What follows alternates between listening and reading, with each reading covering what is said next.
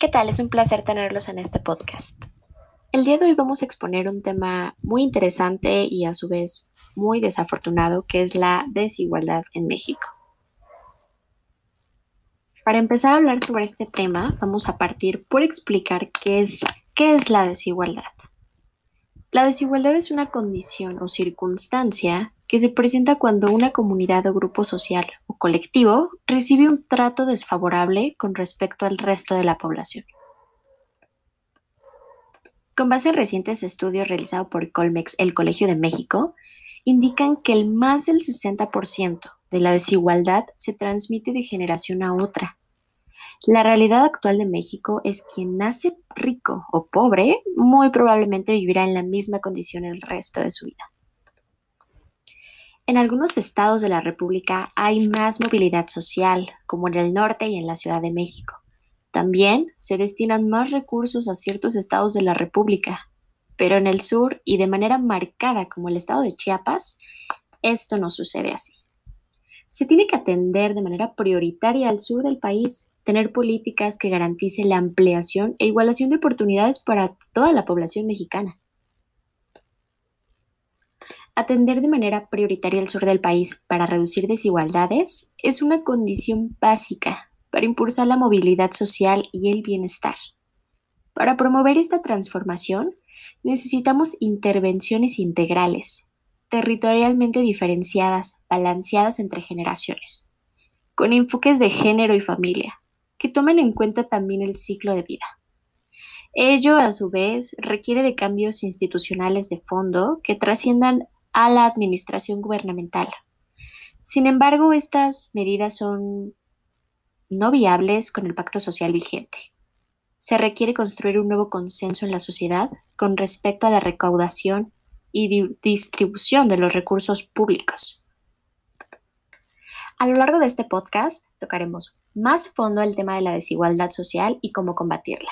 Asimismo, expondremos cómo otros países han trabajado y disminuido la desigualdad social. A continuación tenemos una breve entrevista a un personaje muy importante en la historia de México. Adelante.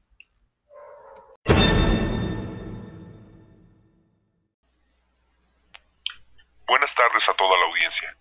El día de hoy entrevistaremos a Moctezuma I, Ilhuicamina, gran soberano de la historia mexica. Fue quien consolidó al Estado, quien fortaleció las alianzas y dio inicio a la gran expansión territorial.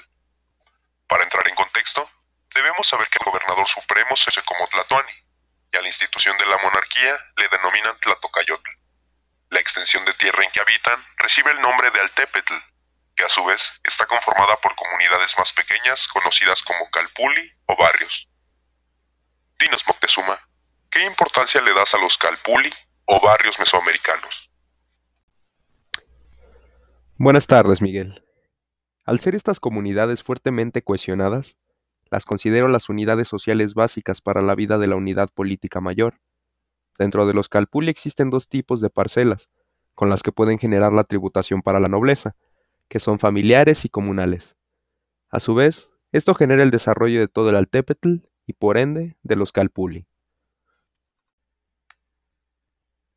¿Cuál es la diferencia entre una parcela familiar y una comunal? Las parcelas familiares podían heredarse, pero en ningún caso venderse. Y si no se trabajaban, el calpuli recupera el control sobre ellas para otorgarlos a otra familia. Por su parte, las comunales se trabajaban colectivamente para así pagar tributo al gobierno del Altepetl.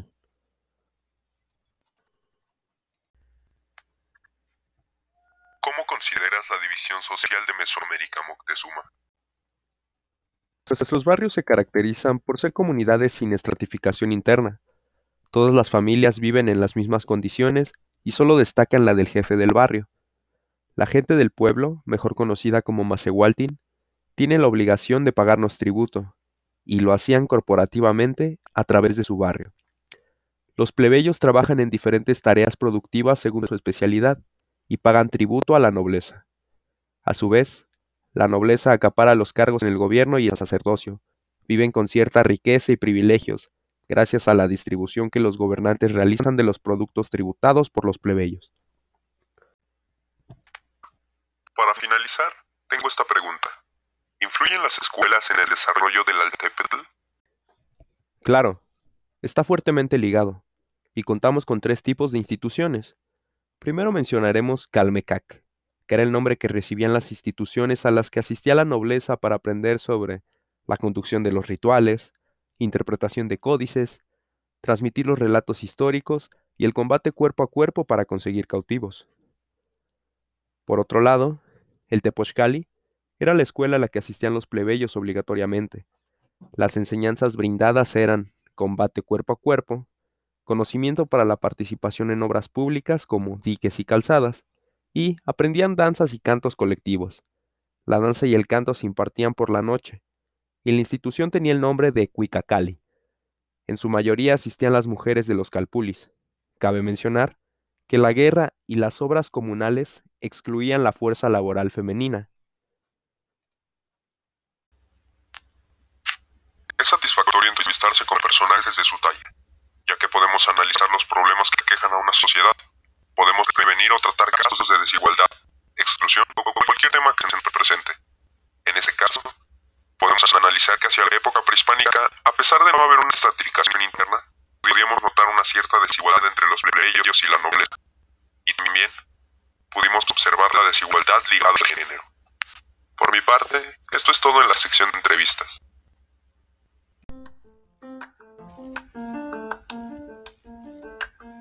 Desigualdad se ha presentado en un problema que traspasa fronteras sin mostrar excepciones. También existen otros países con esta problemática. Por ejemplo, hablaremos sobre Jamaica, que fue llamada Jamaica, tierra de madera y agua, por los indios euracos, pero actualmente Jamaica es un país que predomina el inglés y es una de las islas de mayor tamaño, ya que está situada en el Mar Caribe.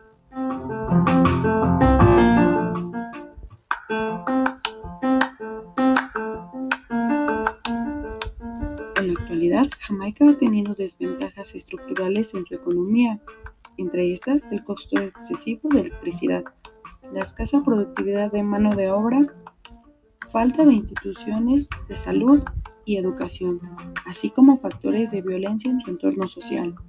En Jamaica existe un índice alto de alfabetismo entre los jóvenes de 15 y 24 años, así como también en la educación primaria y secundaria. Su perspectiva de vida es que por cada de 100 nacidos muere el 13.6 de ellos, y los adolescentes mueren por VIH y SIDA.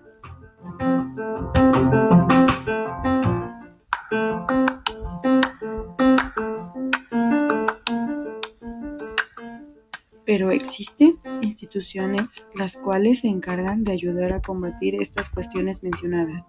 Por ejemplo, el Banco Interamericano del Desarrollo, BID, hizo una aportación de 50 millones para apoyar al gobierno de Jamaica y así combatir la pobreza.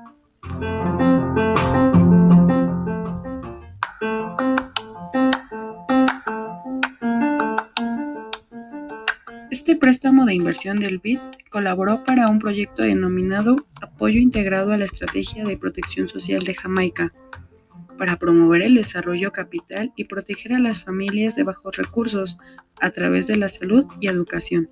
Jamaica con este proyecto ha buscado ayudar a financiar económicamente niños, mujeres embarazadas y adolescentes que realmente se encuentren en estas condiciones de bajos recursos.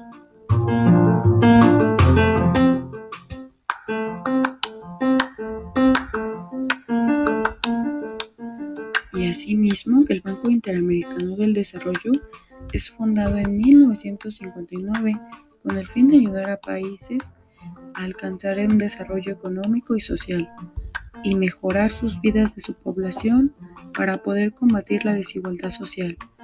Este banco ha contribuido en 581 proyectos en diferentes países. Los principales productos de financiamiento del DIF son préstamos, donaciones, garantías e inversiones.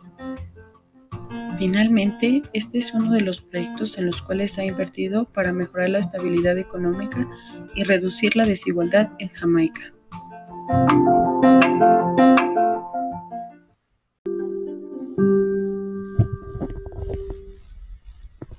Buenos días. México es un país fracturado por la desigualdad y la baja movilidad social, y esto se manifiesta en una pobreza visible. Urge un esquema de políticas públicas que garantice la ampliación e igualación de oportunidades para hombres y mujeres de la población mexicana. Urgen tantos cambios y urgen soluciones. A continuación les voy a dar algunas propuestas de solución para terminar con la desigualdad. El Gobierno de México debe destinar más recursos y abrir nuevos canales para donaciones a quienes más lo necesitan.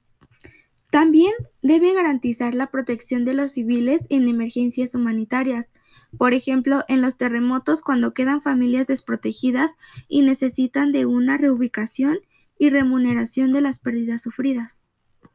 Creación de sistemas fiscales justos. Es necesario promover prácticas contra la corrupción y la falta de transparencia, porque la evasión fiscal impide que los gobiernos y las instituciones destinen recursos públicos a las áreas que más lo requieren y contribuyen a la fuga de capital. Otra propuesta es mejorar el acceso a recursos públicos básicos, ya que la desigualdad no solo es económica, también tiene que ver con el acceso a servicios básicos en las sociedades, la apropiación de recursos naturales y la privatización de muchos de ellos impide que millones de personas puedan llevar una vida digna. Por ejemplo, el corte de la luz en las viviendas por no tener recursos para pagarla. Otro punto es reducir brechas salariales, puesto que México es uno de los países que presentan mayores brechas de salarios entre trabajadores y altos cargos o empresarios. Estas brechas son una de las fuentes directas de pobreza y desigualdad. También se debe de trabajar en la reducción de la distancia salarial entre hombres y mujeres para promover mejores salarios.